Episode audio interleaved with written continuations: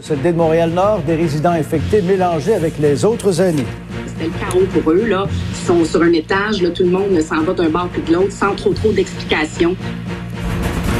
Une jeune infirmière envoyée dans la fosse au lion. On l'a laissée seule avec des dizaines d'aînés. C'est angoissant, c'est stressant. On est à bout. Euh, ouais, c'est vraiment difficile. Injection inside or, or almost a cleaning. S'injecter du désinfectant pour combattre le coronavirus. Un commentaire irréfléchi de Donald Trump entraîne une vague de réactions corrosives. Le Québec se remet graduellement au travail. Le Québec se dirige vers un déconfinement, mais la remise en marche de l'économie sera longue et progressive.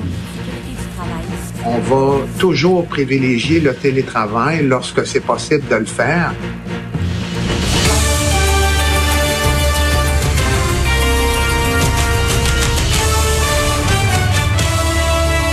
Bon midi, Pierre. Bonjour, Pierre. Également à nos fidèles téléspectateurs du côté de LCN TVA et ainsi qu'aux gens de Cube Radio qui se joignent à nous. Pierre, parlons des États-Unis. Ils ont franchi le cap des 50 000 morts depuis l'arrivée de cette pandémie en sol américain.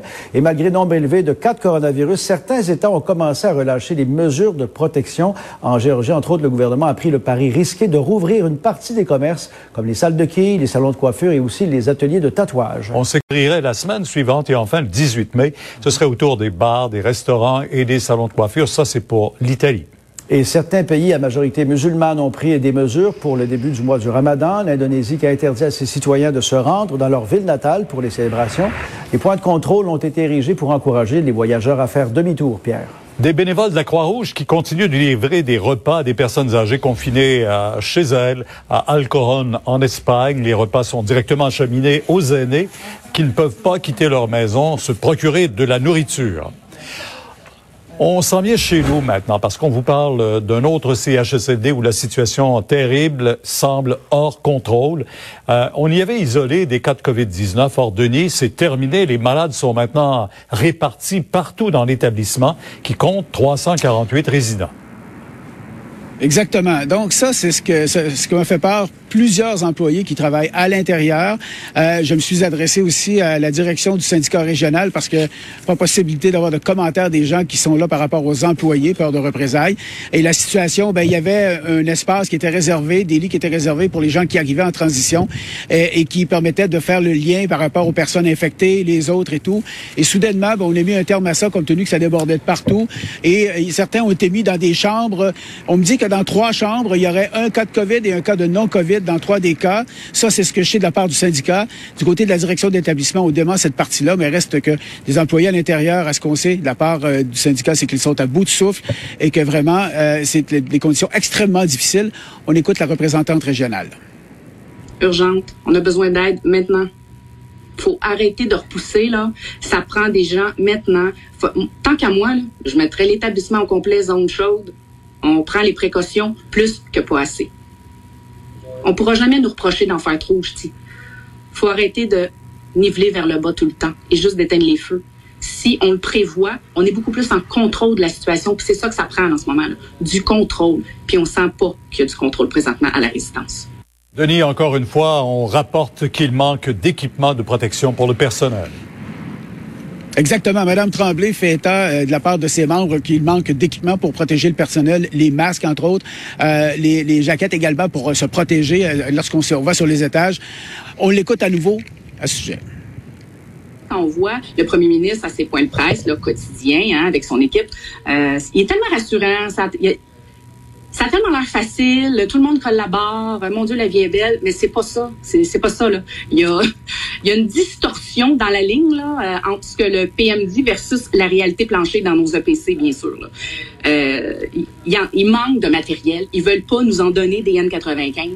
Euh, euh, c'est difficile d'avoir nos équipements ils nous disent tout le temps qu'on n'a pas de besoin, qu'on fait pas ce genre de soins-là dans nos CHSLD. Pourtant, c'est tout à fait faux. Il y en a des cas où est-ce qu'il faut faire des aspirations.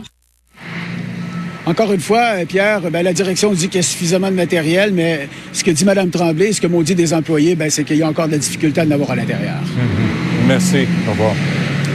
Une jeune infirmière de 22 ans qui se retrouve en pleine tourmente dans un CHSLD. C'est euh, un témoignage troublant qu'elle livre avec un mec bagage de 10 mois d'expérience et s'est retrouvée donc en charge d'une centaine de patients, dont plusieurs atteints de la COVID-19. Bénédicte, elle trace donc un constat troublant de la situation actuelle. Ouais, je viens tout juste de rencontrer Sandrine Valence Lanou et euh, pour elle, sa vie qui a changé du jour au lendemain. Elle a dix mois d'expérience. Elle est infirmière, mais travaille entre autres en natalité. Et comme elle était la moins ancienne dans la liste d'ancienneté, elle a reçu un appel. Elle était donc déployée dans un CHSLD de la Naudière. Elle préfère en taire le nom. Et euh, le constat qu'elle trace, elle a publié un long message Facebook qui a été partagé euh, à de nombreuses reprises. Là. le portrait qu'elle qu'elle trace, pardon, Pierre, c'est qu'elle s'est retrouvée complètement démunie. Euh, elle s'est retrouvée infirmière-chef alors qu'elle avait très peu de bagages, rapidement euh, confrontée avec des, euh, des personnes qui étaient donc en fin de vie. Elle a dû s'occuper de plusieurs étages en même temps. Je vous laisse entendre donc son témoignage. Cette journée-là, pas mal tout le monde était nouveau. Euh, on essaye de se débrouiller. On comprend pas trop ce qui se passe autour de nous. Je pense que c'est après trois heures de travail que j'ai réalisé que c'était moi l'infirmière-chef. Les trois premières journées, j'avais deux, deux étages à ma charge, des non-COVID. Le troisième étage, c'était celui qui avait les COVID. Euh, je suis entrée sur, à cette journée-là, puis on m'a dit, ben aujourd'hui, tu es la seule infirmière, malheureusement. Fait que c'est toi qui vas avoir en charge les trois étages. Le plus marquant pour moi, ça l'a été, euh, je m'excuse si je prends pas le bon mot de façon légale, mais constater un décès. C'est l'infirmière qui a cette tâche-là. Moi, ma vie euh, personnelle, j'étais pas prête à vivre ça. Puis, j'aurais aimé ça que quelqu'un puisse me guider là-dedans. Et c'est ça le message qu'elle veut passer, Pierre. Elle est prête à y retourner, mais, elle aurait aimé avoir au moins une formation, au moins se sentir encadrée. Donnez-nous de l'aide pour qu'on puisse aider mhm. les aînés dans les CHSLD. C'est le message qu'elle voulait passer aujourd'hui. Bravo à cette jeune fille et bon courage. Merci, Bénédicte. Maintenant, le président américain a fait la démonstration hier qu'il n'est jamais bon de s'improviser apprenti sorcier. Lors de son point de presse à la Maison-Blanche, Donald Trump y est allé d'une réflexion pour le moins surprenante quant à l'efficacité de s'injecter des produits désinfectants pour contrer la COVID-19. Then I see the disinfectant where it knocks it out in a minute, one minute. And is there a way we can do something like that uh, by injection inside or, or almost a cleaning because you see it gets in the lungs and it does a tremendous number in the lungs. So it'd be interesting to check that. So that you're going to have to use medical doctors with. But it sounds it sounds interesting to me. Euh, Sylvain, une pluie de réactions a commencé par le fabricant Lysol. Oui, en passant, vous avez vu la réaction hein, de ben Deborah Burks, qui est manifestement là, un malaise. là. Elle, elle, regarde au sol, euh, elle n'en revient pas elle-même. jamais aurait-on pu croire entendre de telles paroles de la part d'un président, celui des États-Unis, la compagnie Lysol, effectivement, ou Lysol, qui dit un message urgent donc euh, à tous les euh, consommateurs, les, les acheteurs, ne consommez pas ces produits-là. Voyons, ce sont des produits toxiques. Il faut même mettre des gants pour certains de ces produits-là. Euh, on a même euh, les centres anti-poison dans certaines villes euh, se sont rendus compte qu'il y avait une hausse des appels là, en raison justement de l'usage beaucoup plus fréquent des désinfectants. Alors, la seule idée qu'on puisse l'ingérer ou euh, carrément le mettre à l'intérieur du corps et pour un docteur, euh, un médecin donc euh, euh, qui suit ça de près aux États-Unis, est une aberration. Écoutez-le.